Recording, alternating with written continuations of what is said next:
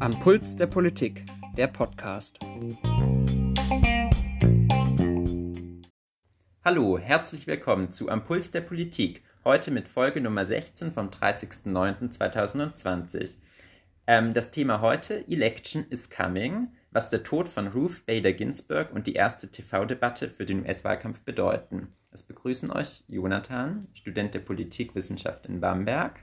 Und Ruven, auch Student der Politikwissenschaft in Bamberg. Hallo. Genau, heute erwartet euch eine zweigeteilte Folge in zwei Blocks. Es wird zum einen im ersten Teil darum gehen, dass eben Ruth Bader Ginsburg nun als oberste Richterin am Supreme Court verstorben ist und diese Stelle neu besetzt werden muss und soll und es darum einen Streit gibt, welche Kandidatin, welcher Kandidat da geeignet ist und vor allem welcher Präsident, der noch amtierende Donald Trump oder der zukünftige Donald Trump oder Joe Biden, diese Person nominieren soll. Und da erklären wir euch ein bisschen, wie das insgesamt zustande kommt und was es vielleicht auch für Bedeutung hat, jetzt ganz konkret für die Wahl. Und im zweiten Teil beschäftigen wir uns mit dem TV-Duell, was wir uns angeschaut haben und geben euch einen Überblick, was die wichtigsten Themen waren, was die Streitpunkte waren und vielleicht eine kleine Einschätzung, wie das auch die Wahl beeinflussen könnte und wer aus unserer Sicht natürlich gewonnen hat. Zum ersten Teil des Supreme Courts, da fängt Jonathan mal an. Richtig, also was ist der Supreme Court? Der Supreme Court ist der oberste Gerichtshof der Vereinigten Staaten von Amerika, also die oberste gerichtliche Instanz auf Bundesebene. Und darunter gibt es 94 Bezirksgerichte, dann 13 Berufungsgerichte und eben an der Spitze der Gerichtsbarkeit steht dieser Gerichtshof, der sehr viel Einfluss hat und er besteht aus neun Richterinnen und Richter. Wie kommen diese Richter in ihr Amt? Ja, sie werden vom Präsidenten nominiert, also vorgeschlagen, aber bestätigt werden und ins Amt kommen sie dann, in, wenn der Senat mit Mehrheitsentscheidung dafür votiert. Und der Senat ist die eine Kammer im Kongress. Es gibt zwei Kammern. Es gibt zum einen das Repräsentantenhaus und den Senat. Der Senat besteht aus 100 Senatoren. Und hätte Trump jetzt die Möglichkeit, eine neue Richterin zu nominieren und mit einer Senatsmehrheit auch bestätigen zu lassen? Über die die Republikaner gerade verfügen würden. Also wenn er seine Partei hinter sich kriegt, wir haben, glaube ich, drei Sitze mehr als die Mehrheit, wenn er die Senatoren da hinter sich kriegen würde, könnte er das auch durchbringen. Richtig, es ist sehr wahrscheinlich, dass die Kandidatin, die Trump jetzt nominiert hat, vorgeschlagen hat, sie heißt Amy Coney Barrett, dass diese Kandidatin dann auch am obersten Gerichtshof bestätigt wird als neue Richterin. Und dann hätte man am obersten Gerichtshof, also es ist ein bisschen komplizierter, man hat am Ende ja neun unabhängige Richterinnen und Richter, die die Aufgabe haben, Gesetze nach bestem juristischen Wissen zu, zu überprüfen und dann eben möglicherweise eben stattzugeben oder fallen zu lassen. Und diese Richterinnen und Richter sind ja auch auf Lebenszeit ernannt. Da war mal der Grundgedanke, dass sie unabhängig von ihrer Partei agieren. Aber Jonathan hat es schon gesagt, jede Richterin, jeder Richter wurde mal von einem Präsidenten vorgeschlagen und die gehören eben jedes Mal zu einer der beiden großen Parteien.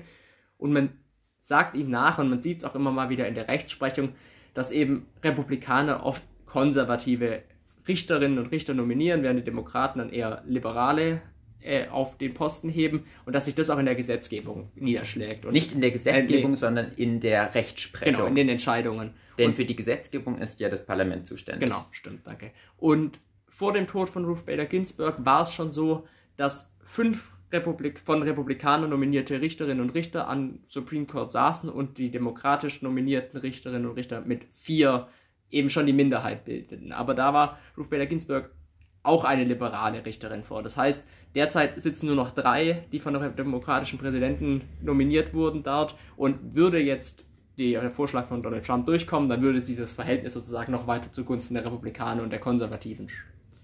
Genau, dann hätten wir ein 6 zu 3 Verhältnis, sechs konservative Richterinnen und Richter und drei liberale Richter. Und das würde halt für Jahrzehnte die Rechtsprechung des obersten Gerichtshofs in eine konservative Richtung hinprägen. Und davor fürchten sich natürlich jetzt die Demokraten und die liberal Gesinnten in Amerika. Daher fordern sie, dass doch die Nominierung der neuen Richterin oder des neuen Richters so lange erstmal ausgesetzt werden sollte, bis die Wahl stattgefunden hat. Das ist quasi der neu gewählte Präsident, der jetzt am 3. November gewählt werden soll, dass der dann das Vorschlagsrecht hat und erst dann lässt man darüber abstimmen. Und das Argument, das die Demokraten anführen, ist folgendes. Nämlich in den letzten Monaten der Obama-Amtszeit wurde auch schon eine Richterstelle frei. Damals war der sehr konservative Richter Antonin Scalia gestorben. Und die führenden Republikaner im Senat haben damals gesagt, nein, wir lassen ähm, Obamas Kandidaten nicht mal zur Anhörung im Senat zu, weil wir glauben, dass es so kurz vor der Wahl falsch ist, noch einen Kandidaten zu nominieren. Und wir warten bis nach der Wahl und dann, je nachdem wer gewonnen hat, der soll dann das Vorschlagsrecht haben. Damals hatten die Republikaner eben auch die Mehrheit, auch damals schon im Senat und konnten das auch einfach formal dann auch blockieren, indem sie einfach gesagt haben, die Mehrheit wird sich nie gegen, gegen hinter keinem von deinen Kandidaten stellen. Und das wäre jetzt eben nicht der Fall. Die Demokraten, also es ist immer noch der Fall der Republikaner und die Mehrheit und die Demokraten können sich jetzt beschweren und sagen, ihr habt damals das gegen, also auch nicht zugelassen, obwohl der Tod deutlich weiter vor der Wahl lag. Aber wenn die Republikaner eben sagen, was interessiert uns unser Geschwätz von vor vier Jahren, dann wird diese Kandidatin oder der Kandidat durchkommen. Du wolltest aber noch ein paar, bevor wir zum neuen Kandidat, zur neuen Kandidatin kommen, die möglicherweise in Supreme Court kommt, noch ein paar Worte zur verstorbenen Ruth Bader Ginsburg sagen. Genau, Ruth Bader Ginsburg war quasi eine Pop-Ikone in den USA. Sie wurde auch Notorious RBG genannt und sie war so populär, wie eine Juristin, glaube ich, sein kann. Sie hat sich nämlich vor allem um die Rechte der Frauen verdient gemacht und durch ein paar spektakuläre Entscheidungen, die sie gefällt hat und durch Rechtsstreite, die sie vor den obersten Gerichtshof gebracht hat, hat sie sich auch für die Rechte von Minderheiten ähm, immer eingesetzt. Und eine sehr spektakuläre Entscheidung, die sie in ihrer langen Zeit am Supreme Court, sie war dort 27 Jahre, ist jetzt im Alter von 87 verstorben, eine spektakuläre Entscheidung, die sie dort zu verantworten hatte am Supreme Court, war 1996 United States wie Virginia, ein Rechtsstreit, in dem es darum ging, dass der Staat Virginia verpflichtet werden sollte, an seine dortige Militärakademie auch Frauen zuzulassen. Und da hat sie eine langjährige Praxis der Geschlechterdiskriminierung mit diesem Urteil beendet. Und das stand eben aus ihrer Feder und daher ist es auch immer mit ihrem Namen verbunden gewesen. Und sie hat sich auch in vielen Entscheidungen eben für die Rechte von, von Minderheiten zusätzlich auch stark gemacht. Richtig, und äh, sie war eben eine Ikone, sie ist jetzt verstorben und an ihren Platz soll treten eine eher konservative Richterin, Amy Coney Barrett. Sie ist 48 Jahre alt und ist Katholikin, Abtreibungsgegnerin. Und die Befürchtung besteht eben, dass wenn Amy Coney Barrett tatsächlich an diesen Gerichtshof kommen sollte, dass dann die Rechtsprechung über Jahrzehnte eben so eine sehr, sehr konservative Prägung einnehmen wird. Denn dann würde es nicht mal mehr helfen, wenn zum Beispiel ein konservativer Richter gelegentlich mal mit den Liberalen stimmt. Denn dann wäre ja immer noch die Mehrheit. 5 zu 4 würde es dann immer noch 4. stehen. Richtig.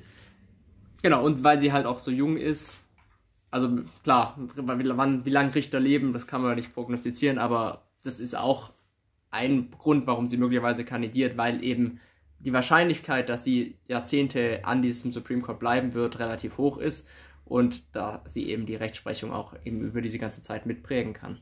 Genau, und sie hat sich öffentlich auch schon natürlich viel geäußert. Sie hat viele Fach, in vielen Fachzeitschriften publiziert, also man kennt ihre Meinungen, ihre Haltung und sie hat vor allem auch bemerkenswerterweise für Antonin Scalia, eben diesen ehemaligen Verfassungsrichter, gearbeitet, der selber sehr konservativ war und so der der Philosophie des Textualismus anhängt. Und die Textualisten, das sind diejenigen, die die Verfassung, die amerikanische Verfassung genauso auslegen, wie sie geschrieben wurde. Und da steht zum Beispiel drin, jeder hat das Recht, Waffen zu besitzen und zu tragen. Und deshalb sind konservative Richter, die diesen Satz lesen, der Auffassung, ja, dieses Recht sollte der Staat auch nicht einschränken. Und daher ist gerade in Bezug auf Waffenrecht eben von Einschränkungen auszugehen, könnte auch das wegweisende Urteil von 1973 zum Recht auf Abtreibung möglicherweise mit einer konservativen Gerichtsmehrheit wieder fallen. Genau, das steht demnächst ein Verfahren an. Das wird demnächst entschieden. Das wäre dann nicht direkt so, dass es komplett gekippt wäre, aber wenn, wenn das Gericht das eben durchsieht, das hat dann Signalwirkung und da ist eben damit zu rechnen, dass zumindest nicht zwei konservative Richterinnen oder Richter mit rüberspringen und dass da durchaus die Gefahr besteht, dass eben der Supreme Court dieses Recht auf Abtreibung wieder einkassiert. Und was die Demokraten vor allem fürchten mit einer konservativen Mehrheit am Gericht wäre auch, dass die Überreste von Obamacare, also der Krankenversicherung, die unter der Obama-Regentschaft eingeführt wurde, dass das Gericht diese letzten Überreste, sag ich mal, noch kassieren könnte. Dann, das haben ein paar Sachen, die in der Rechtsprechung anstehen. Die Demokraten haben ja aber auch Angst davor, dass dieser Supreme Court mit der republikanischen Mehrheit den Ausgang der nächsten Präsidentschaftswahl beeinflussen könnte. Wie wäre denn ein Szenario, dass bei einer Wahl, in dem eben das Volk abstimmt, plötzlich der Supreme Court entscheidet, wer im Weißen Haus als nächster Präsident sitzt? Ja, das ist eine gute Frage. Also vermutlich wird ja dieses Jahr eben viel per Briefwahl abgestimmt. Das heißt, in der Wahlnacht selber wird unter Umständen noch gar kein Ergebnis stattfinden. Und es wird unter Umständen Klagen geben, die sich eben darauf beziehen, ob Wahlzettel richtig ausgezählt wurden oder ob, äh, ob einzelne Wähler vielleicht doppelt gewählt haben oder zweifach die Briefwahlunterlagen zugestellt bekommen haben. Es gibt viele Szenarien, genau. in denen vorstellbar ist, dass, Gericht, dass ein Gericht entscheiden muss, in dem Falle der oberste Gerichtshof, ob die Wahl in dem Staat X überhaupt gültig genau. war. Da kommt natürlich noch das spezielle Wahlsystem der USA zum Tragen, was wir vor drei Wochen mal erklärt haben. Da könnt ihr euch auch gerne mal reinhören. Aber es kommt sozusagen zum Tragen, dass es am Ende sogar möglicherweise in der Gesamtzahl aller Stimmen schon ein relativ klares Ergebnis geben könnte. Aber es reicht manchmal, wenn in einem Bundesstaat wenige Stimmen eben entscheiden, ob die ganzen Wahlmänner aus diesem Bundesstaat auf beiden Seite oder auf Trumps Seite stehen. Und wenn, das reicht dann wirklich, also es gibt da den ganz bekannten Fall von Al Gore gegen Bush, 2000 war das, glaube ich, genau. ähm, wo es darum ging, dass in Florida Stimmkarten nicht richtig ausgestempelt wurden und man das Gefühl hatte, wenn man da jetzt nochmal nachzählt und wirklich prüft, welche Stimmkarten sind eigentlich erfasst worden und welche haben irgendwie diese Maschinen nicht richtig erkannt und man da nochmal nachzählt, dass dann Florida doch noch zu Al Gore kippt. Und, und das hätte bedeutet, dass Al Gore Präsident geworden wäre. Genau, das waren die entscheidenden Stimmen, die ihm gefehlt haben aus Florida. Und dann dabei hat dann gab es auch ein Verfahren vor dem Supreme Court und der Supreme Court hat beschlossen, dass diese Auszählung gestoppt wird und dann das Ergebnis, was man eben zu diesem Zeitpunkt hatte, bevor nachgezählt worden konnte, das war eben Bush knapp vorne, dass das jetzt Gültigkeit hat und der Präsident nach, auf Grundlage dieses Ergebnisses eben gewählt ist. Und da kann man, das ist so das, das Novum gewesen, das, ist, das wird jetzt auch ein bisschen herangezogen, aber da hat ein Gericht zumindest entschieden, wann eine Wahlauszählung zu Ende war und man kann vorwerfen, dass sie da ein bisschen entschieden haben, wer Präsident wird, weil es möglicherweise nach einer Nachzählung eben nicht mehr Bush, sondern Al Gore geworden wäre. Und interessanterweise haben die Richter damals so entschieden, wie äh, die Partei, die sie nominiert hat, Vorteil oder Nachteil gehabt hätte. Also die von demokratischen Präsidenten nominierten Richterinnen und Richter haben für eine Neuauszählung gestimmt und diejenigen Richterinnen und Richter, die eben von republikanischen Präsidenten vorgeschlagen wurden, haben gesagt, nein, wir stoppen die Auszählung, Bush wird Präsident. Hier sieht man also auch der Gerichtshof, der angeblich natürlich nach neutral nach irgendwelchen Rechtsgrundsätzen urteilen soll, ist in solchen grundlegenden Fragen natürlich auch parteipolitisch gefärbt. Und das würde natürlich für einen, einen obersten Gerichtshof jetzt 2020, 2021 bedeuten, dass unter Umständen sollte die Wahl vor Gericht landen, die konservative Mehrheit für äh, einen Präsident Trump eher stimmt genau. als für einen Präsident Biden. Das wissen wir nicht, aber es ist zumindest eine Befürchtung. Genau, das könnte man mutmaßen. Richtig. Und jetzt kommen wir zur Debatte. Genau, das war mal so das Bild über Supreme Court. Da im Supreme Court, äh, bei der TV-Debatte hat das Supreme Court auch eine Rolle gespielt. Da ging es auch im ersten Thema darum, wen ähm, Trump nominieren würde und wen vielleicht Biden nominieren würde und warum man das tun sollte oder nicht. Was waren denn sonst noch Themen, die bei der Debatte angesprochen wurden? Genau, es ging um den Supreme Court, um die Neubesetzung der Richterstelle. Es ging um das Coronavirus, das Corona-Management. Es ging drittens um die Wirtschaft in Zeiten von Corona. Es ging viertens um alle Fragen rund um ähm, Rassendiskriminierung und die Proteste, die jetzt in den USA in vielen Städten auftreten rund um den Tod von äh, George, Fla George Floyd. Und es ging letztendlich auch um Klimawandel und darum, ob die Kandidaten die Wahl für glaubwürdig halten, ob sie quasi das Ergebnis, das am 3. November rauskommt, akzeptieren werden. Und es war unterteilt, jedes von diesen sechs Themen hatte, sollte oder hatte auch ungefähr einen 15-Minuten-Block, die jeweils gestartet wurden mit zwei Minuten, die jeder Kandidat immer abwechselnd durfte jemand anfangen, zu dem Thema einfach mal ein generelles Statement absetzen durften, wo so die Regularien, die nicht gegenseitig unterbrochen werden durfte. Und nach diesen zwei Minuten Statement sollte es eben in eine offenen Diskurs überwechseln, wo allerdings der Moderator auch darauf achten wollte, dass beide ungefähr gleiche Redeanteile haben. Aber dann war sozusagen das System, dass man irgendwie nacheinander direkt spricht, abgesetzt und das sollte so ein Dis eine Diskussion über den jeweiligen Themenblock werden. Haben sich denn die Kandidaten an diese Regeln gehalten, die vorher ausgehandelt wurden, rufen? Zwischen dem Sender und den äh, Teams von den zwei Kandidaten wurden die Regeln davor ausgehandelt? Nein, also es gibt, glaube ich, zwei Punkte, die man als unangenehm und störend empfunden haben konnte. Das war einmal das sich gegenseitig unterbrechen, insbesondere von Trumps Seite während der Diskussion. Auch da wurden Statements nicht wurde sich nicht ausreden gelassen, man, die, es wurden Themen wild hin und her gesprungen, es wurde dann plötzlich irgendwelche anderen Dinge eingeführt, insbesondere von Trump, aber auch Joe Biden hat es immer wieder gemacht. Aber insbesondere auch diese zwei Minuten, wo eben beide Campaigns, also die Kampagnen hinter den Kandidaten und die, die das organisieren, zugesichert haben und mit dem Sender abgesprochen hatten, das ist unser Format und diese zwei Minuten, da kann der andere Kandidat erzählen, was er möchte und unser Kandidat wird nicht reinreden, nicht irgendwie interagieren. Auch diese zwei Minuten wurden regelmäßig gestört. Auch das hat Biden ein, zweimal gemacht mit Sätzen, aber insbesondere Trump hat vor allem im ersten Teil, bis er dann vom Moderator mal klar zur Rede gestellt wurde, dass es eben Teil der Regeln ist, sich einfach nicht daran gehalten, diese zwei Minuten zu akzeptieren.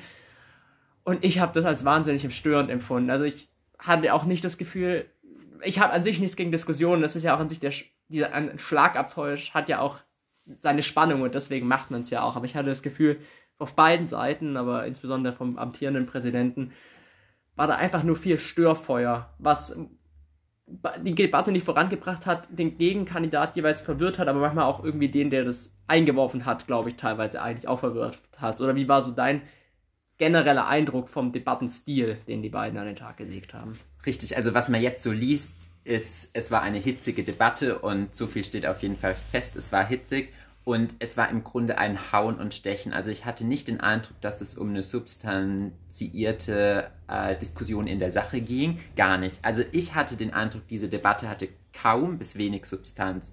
Was es hingegen zu Genüge gab, waren Anschuldigungen, Vorwürfe und Lügen und Ungenauigkeiten. Also Trump hat zum Beispiel ähm, auf jeden Fall einige wurde dann natürlich auch ein Faktencheck durchgeführt, einige Lügen verbreitet. Aber nicht Beispiel, in der Sendung, das muss wichtig zu betonen. In der Sendung wurde es erstmal laufen gelassen. Genau, in der Sendung gab es keinen kein Faktencheck, es wurde dann anschließend von verschiedenen Medien ein Faktencheck durchgeführt und vermutlich auch von den äh, Wahlkampfteams, ja, könnte ich mir richtig. vorstellen. Aber auch Joe Biden hat sich Ungenauigkeiten geleistet, so ist es nicht. Und aber so wirklich politischen Inhalt hatte ich den Eindruck, hat man nicht mitgenommen und hat tatsächlich auch eine Blitzumfrage von äh, CBS ergeben, dass viele mit der Debatte nicht zufrieden waren. Also, dass sie nicht unterhalten wurden, sondern eher genervt von der Debatte waren. Ja, genau. Und ich hatte auch das Gefühl, es wurde wahnsinnig viel mit Floskeln gearbeitet. Also, Trump hat immer wieder von den, von den Left-Wing-Leuten in der Demokratischen Partei gesprochen und irgendwie gesagt. The Radical Left genau, hat er gesagt, also left. also die Radikal-Linken und hat Joe Biden in eine Ecke mit den Radikal-Linken gestellt, was man so eigentlich nicht behaupten kann, nachdem er als Senator jetzt über viele, viele Jahrzehnte eigentlich bewiesen hat, dass er ein Mann der Mitte ist, ja. der in Deutschland vielleicht in der Union eher ja. beheimatet wäre, oder? Ähm, und dass er Sozialismus, dass er irgendwie den Sozialismus oder dass, dass er Bernie Sanders als Sozialist irgendwie in der Unterstützung hätte. Und auf der anderen Seite hat aber auch Biden viel erzählt, wie sehr Trump versagt hat und dass es, dass er die Leute belügt und sowas. Und das war ganz weh. Und das beide haben natürlich behauptet, sie hätten irgendwelche Pläne für jedes einzelne Thema, was da abgehandelt wurde, der massive Verbesserungen und mehr Jobs und alles liefern würde. Aber keiner hat sich mal die Zeit genommen zu erklären, wie er denn das genau machen wollte. Es gab keinen, es gab eigentlich im Endeffekt keine Policy oder keine aktiv, kein, nichts, was man aktiv, also wo jetzt jemand sagen könnte, wenn ich Präsident werde, dann werde ich ganz konkret dies und jenes machen und das wird das und das kosten und das wird das und das bringen, sondern das war viel ein, der andere macht es komplett falsch und ich habe einen großen Plan, den ich euch jetzt zwar aus Mangel von Zeit oder warum auch immer, weil ich ihn in Wirklichkeit nicht habe, nicht erzählen kann, aber vertraut mir, es wird viel, viel besser. Das war politisch mager, wenn man wirklich die Inhalte anguckt. Es war wirklich mager, aber es gehört auch zum Teil der Wahrheit, dass diese Debatten gar nicht so sehr, dass es da gar nicht so sehr um Sachfragen geht und Sachthemen, sondern eher um den Eindruck, um Emotionen Und da gibt es eine ganz bekannte Geschichte, nämlich die erste TV-Debatte, die durchgeführt wurde in einem Präsidentschaftswahlkampf, war 1960 zwischen äh, Nixon, dem Kandidat der Republikaner, und dem John F. Kennedy, der tatsächlich auch die Wahl gewonnen hat. Nixon zu dem Zeitpunkt, muss man wissen, hat sich gerade erst von irgendeiner Krankheit erholt und auskuriert und war überhaupt von den Strapazen des Wahlkampfs ganz mitgenommen. Kennedy hingegen hat die Woche mindestens vor diesem äh, vor dieser TV-Debatte im Urlaub verbracht und kam braun gebrannt dort an, entspannt, während Nixon ne, Schweiß überströmt da die Debatte geführt hat und äh, man ihm einfach angesehen hat, dass er nicht, sich nicht wohlgefühlt hat. Und damals hat die Mehrheit der Fernsehzuschauer behauptet, Kennedy hätte diese Debatte gewonnen. Die Mehrheit der Radiozuschauer, damals, Damals gab es noch eine relevante Gruppe, die man auch untersuchen könnte. Heute hört das wahrscheinlich fast niemand mehr im Radio. Richtig. Die hat behauptet, dass Nixon gewonnen hätte. Denn in der Sache war wohl Nixon besser. Vom Aussehen, vom Charisma, von der, von, von der Atmosphäre hingegen war Kennedy der bessere Kandidat. Und deshalb, da sieht man, okay, bei diesen TV-Debatten, es geht gar nicht nur um die Inhalte oder eher zweitrangig mhm. um die Inhalte und in erster Linie geht es eben um diese, dieses, wie würdest du es be ja, bezeichnen? Charisma, so diese also Charisma, Ausstrahlung. Ausstrahlung. Das war ja auch ein großes Thema, also insbesondere der Gesundheitszustand von Joe Biden wurde immer wieder zum Thema gemacht und ist er rhetorisch fähig und hat seine Gedanken so beieinander, dass er da einen guten Eindruck hinterlassen kann. Hast du denn das Gefühl, wie wirkten beide Kandidaten, konnte insgesamt insbesondere Joe Biden eben diesen Vorwurf er ist körperlich einfach nicht mehr ganz auf der Höhe und auch im Kopf nicht mehr ganz der schnellste. Konnte er das denn ausräumen? Also ich denke, ausräumen konnte er diesen Vorwurf nicht, denn er hat sich im Wahlkampf schon zu, zu viele Patzer geleistet, oder? Er hat einmal von 200 Millionen Corona-Toten in den USA gesprochen, statt 200.000. Und das war nur so äh, der, der, der Gipfel des Eisbergs. Genau, er verliert sich auch in seinen Wahlkampfreden immer mal wieder und zählt dann aus Verlegenheit irgendwie nochmal 1.1.2.3 auf oder sagt dann nochmal, hier ist der Deal und fasst dann nochmal irgendwas zusammen, was er so bis dato gar nicht gesagt hat. Also, dass er nicht der große Rhetoriker war, das ist eben. Ich denke auch, seine Mitarbeiter waren vermutlich sehr nervös vor der Debatte. Das Schlimmste wurde verhindert, würde ich mal sagen. Also, er hat sich jetzt keine ganz offensichtlich groben Fehler geleistet. Hingegen ein großer Rhetoriker, ein mitreißender Redner ist er auf keinen Fall. Ich dachte mir immer wieder, als ich das gehört habe, hier gäbe es irgendwie Stellen, wo man noch hätte wirklich irgendwie ein bisschen pathetischer und empathischer auch auftreten können. Was ich ihm allerdings zugute halte und was auch sicher Eindruck gemacht hat, war, im Gegensatz zu Trump hat er sich öfter direkt an die Kamera und damit an die ja. amerikanische Bevölkerung zu Hause gewandt. Während Trump, hatte ich den Eindruck, hat kaum Blickkontakt auch sozusagen mit dem mit den Zuschauern aufgenommen. Biden hingegen hat sehr, sehr oft in die Kamera gesprochen und hat quasi damit zu den Leuten vermittelt, dass er sie wahrnimmt. Und hat auch immer wieder sie persönlich angesprochen, hat insbesondere gesagt, der Präsident mit seinem reichen Geld oder mit seinem vielen Geld oder sowas, aber ihr steht hier im Mittelpunkt und denkt dran, wie ihr zu Hause das seht oder wie ihr das am Küchentisch erlebt oder dass Menschen einen leeren Stuhl vor sich haben, weil jemand gestorben ist. Das würde ich auch sagen, das war rhetorisch stark. Ich fand sein besten Moment hatte er eigentlich, und ich glaube, wenn ich den schon gut fand, dann fand es der durchschnittliche Ami weltbewegend, als es um die Militärs ging und die Veteranen, die Trump zumindest sehr wahrscheinlich, also nach Aussagen von Leuten, die dabei waren, als, als Loser bezeichnet hat und zu irgendwelchen. Als Verlierer und Sacker, ja. Genau, wo er nicht zu irgendwelchen Be äh, keine Friedhöfe besuchen wollte, dass er gesagt hat, dass sein Sohn eben kein Loser sei und dass er im Irak gekämpft hat und sowas. Und das Bidens Sohn genau, hat im Irak genau,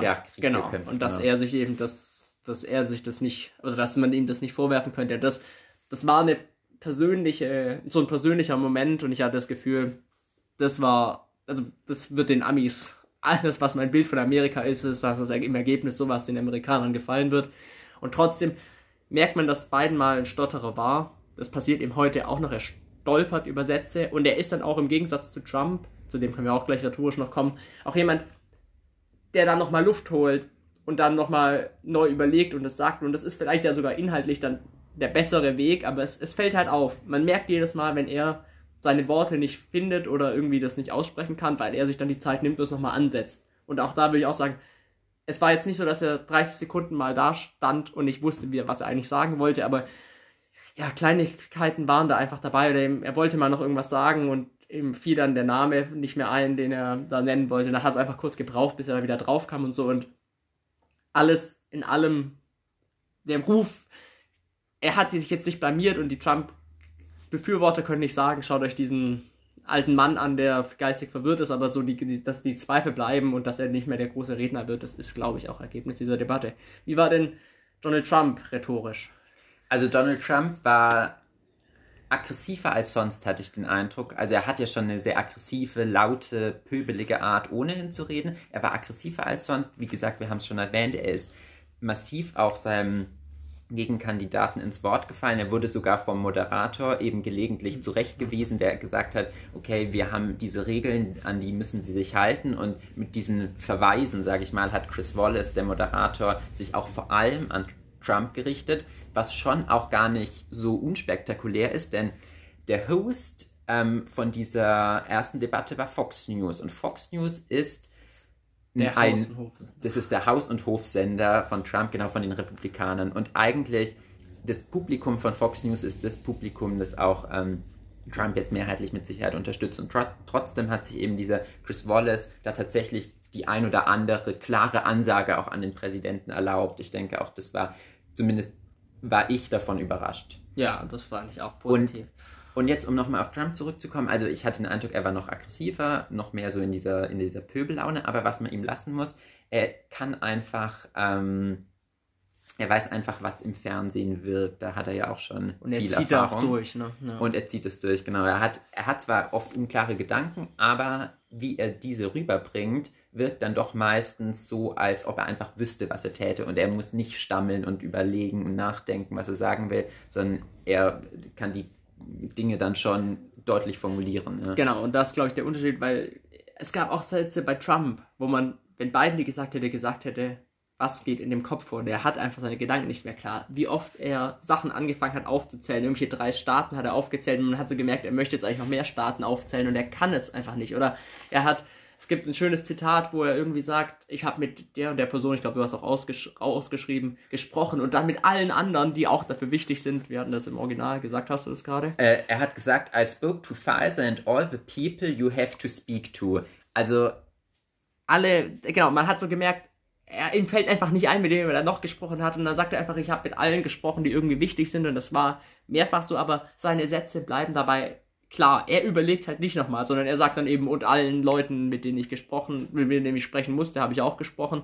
Und deswegen wirkt er rhetorisch sicherer. Allerdings, ich glaube es schon auch für den durchschnittlichen Zuschauer ersichtlich, dass er in dieser Debatte der Eskalator war. Also er war der, der noch, also Trump, äh, Biden hat es auch hin und wieder gemacht, um auch ein bisschen gegenzuhalten, aber er war der, der gestört und gepöbelt hat und reingeredet hat. Und wenn jetzt diese Umfragen ergeben, dass sich so viele Leute auch einfach gestört an dieser Debatte haben, dann muss dafür eigentlich die Hauptverantwortung Donald Trump tragen. Also das ist so vielleicht der Nachteil, den diese Taktik eben mit sich bringt, dass er zwar selbstbewusst immer erzählt, was er zu erzählen hat, aber dass er dadurch eben auch schnell mal als Rüpel auffällt. Richtig. Also, wer hat diese Debatte jetzt gewonnen? CBS sagt, hat eine Umfrage, eine Blitzumfrage durchgeführt. 48 Prozent haben gesagt, Biden hätte die Debatte gewonnen, 41% sagen, Trump hätte diese Debatte gewonnen. Und jetzt ist aber die Frage, was bedeutet es, eine Debatte zu gewinnen? Welche Auswirkungen, welche Implikationen hat diese eine Fernsehdebatte tatsächlich auf die, auf die Wahl? Also ich denke, dass die erste Fernsehdebatte die wichtigste ist. Hier gibt es, also die Vergangenheit wird dann, äh, ich meine, ähm, die Vergangenheit hat es gezeigt. Genau, dass die auch immer die Debatte war mit den höchsten Einschaltquoten, so. Und Trotzdem ist natürlich die Frage, wie viele unentschiedene Wähler konnten tatsächlich durch diese eine Debatte noch mobilisiert werden? Genau. Was ist deine Einschätzung dazu? Ja, ich habe das Gefühl, man hat in dieser Debatte eigentlich dieses gespaltene Land erlebt. Und ich glaube, beide Seiten können so, also wenn ich jetzt als durchschnittlicher Republikaner vor dem Fernseher gesessen hätte, dann hätte ich da meine Punkte rausziehen können, warum ich glaube, dass Trump der bessere Präsident ist als Demokrat sowieso. Und ich glaube, durch das, dass sich keiner so einen ganz großen Ausrutscher geleistet hat. Ja, wenn Biden da jetzt plötzlich stillgestanden hätte und ein, zwei Minuten nichts hätte sagen können, das wäre vielleicht ein Moment gewesen, wo man sagen würde, shit, da überlegen sich auch Leute, die eigentlich bis gerade eben überzeugt waren, ihn zu wählen, ob sie diesen alten Mann wirklich ins Präsidentenamt heben wollen. Es hätte wahrscheinlich auf Seiten von Trump auch Momente gegeben, wenn er Sachen gesagt hätte, wenn er zum Beispiel nochmal das mit den Veteranen wiederholt hätte oder sowas, wo ihn, die ihn wirklich hätten killen können. Und so habe ich das Gefühl, beide Seiten haben irgendwie, haben sich gegenseitig in ihrem Weltbild verstärkt. Keiner konnte den anderen jetzt großen Wähler abjagen.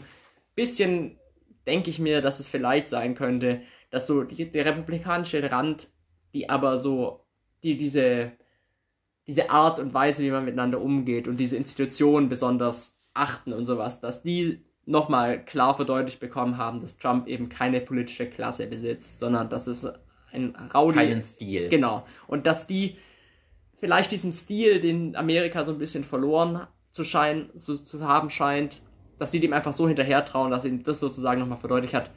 Vielleicht nicht, dass sie demokratisch wählen, aber dass sie dann sozusagen sagen, okay, bei einem Präsidenten, der dieses Amt dann so ausnutzt und vielleicht auch beschmutzt in ihren Augen, dann gehe ich nicht wählen. Also dass das vielleicht eine kleine Wählergruppe ist, vielleicht auch die, die das, die, die Kampagne von beiden so ein bisschen noch auf dem Zettel hat, weil beide wissen, glaube ich, auch, dass, dass einfach breite Felder nicht mehr zu holen sind. Also ein überzeugter Klimaaktivist wird nicht mehr zu Trump rüberwechseln, auch wenn der jetzt in der Debatte gesagt hätte, dass ihm sein, sein Hauptthema ist. Und genauso werden die, die Hardcore-Christen, die irgendwie in Trump den Erlöser sehen, nicht nach zu beiden rüberwechseln, nur weil er jetzt einmal Law and Order fordert oder sowas. Also und so oder so, es bringt ja nichts, äh, nur Menschen zu mobilisieren, sondern man muss diese ja auch noch in den richtigen Staaten mobilisieren. Mhm. Das haben wir ja auch in der letzten Folge zu den USA behandelt. Es geht eben um diese sogenannten Swing States.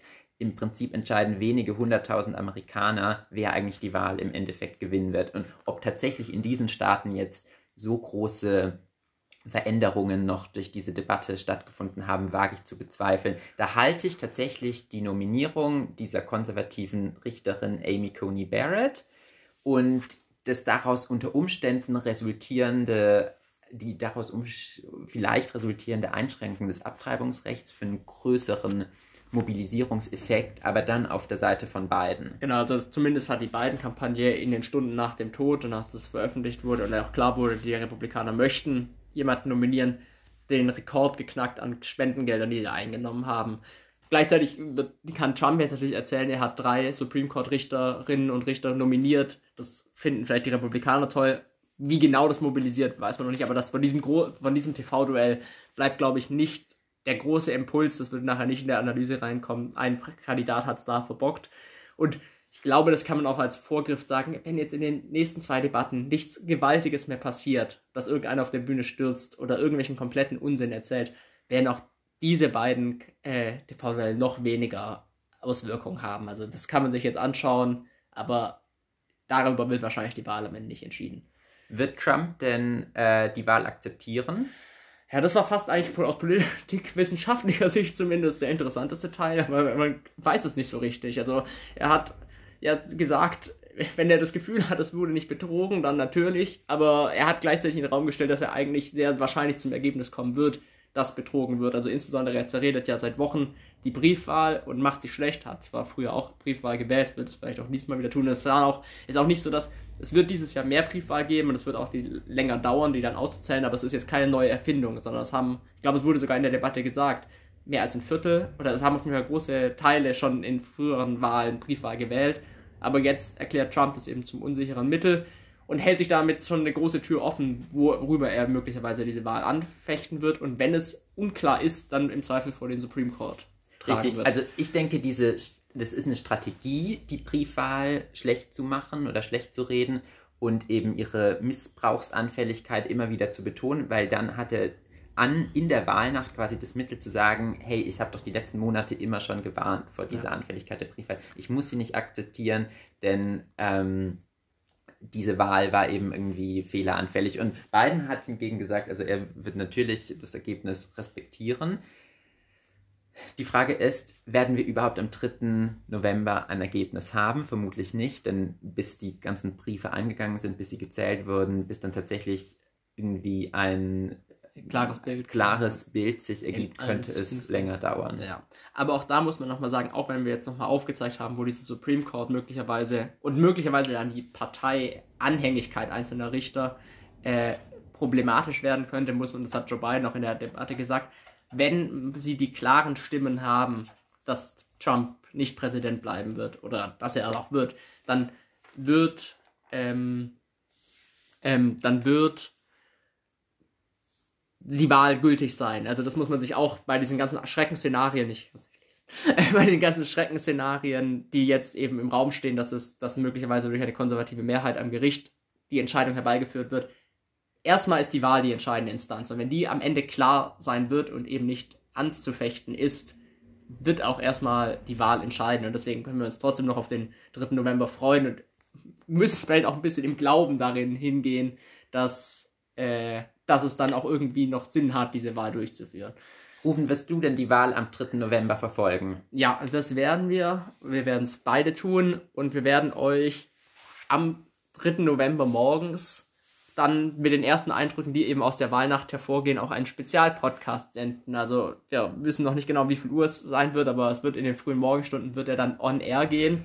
Und wir hoffen doch, dass einige von euch dann sich direkt die ersten Eindrücke der Wahlnacht bei uns am Puls der Politik abholen, was auch immer dann schon klar sein wird. Und wenn das Ergebnis ist, dass wir noch kein Ergebnis haben, dann lohnt es sich, glaube ich, auch darüber zu reden und zu diskutieren. Und da könnt ihr euch schon mal drauf freuen. Und ansonsten sind wir, glaube ich, für diese Debatte und auch mit unserem Podcast über Amerika bis zur Präsidentschaftswahl am Ende. Folgt uns auf unseren sozialen Medienkanälen, gebt uns gerne auch Sterne auf iTunes. Jeder, der ein Apple-Gerät hat, kann uns da unterstützen. Abonniert uns überall, damit die Algorithmen uns hochspülen. Und ja, macht's gut. Tschüss.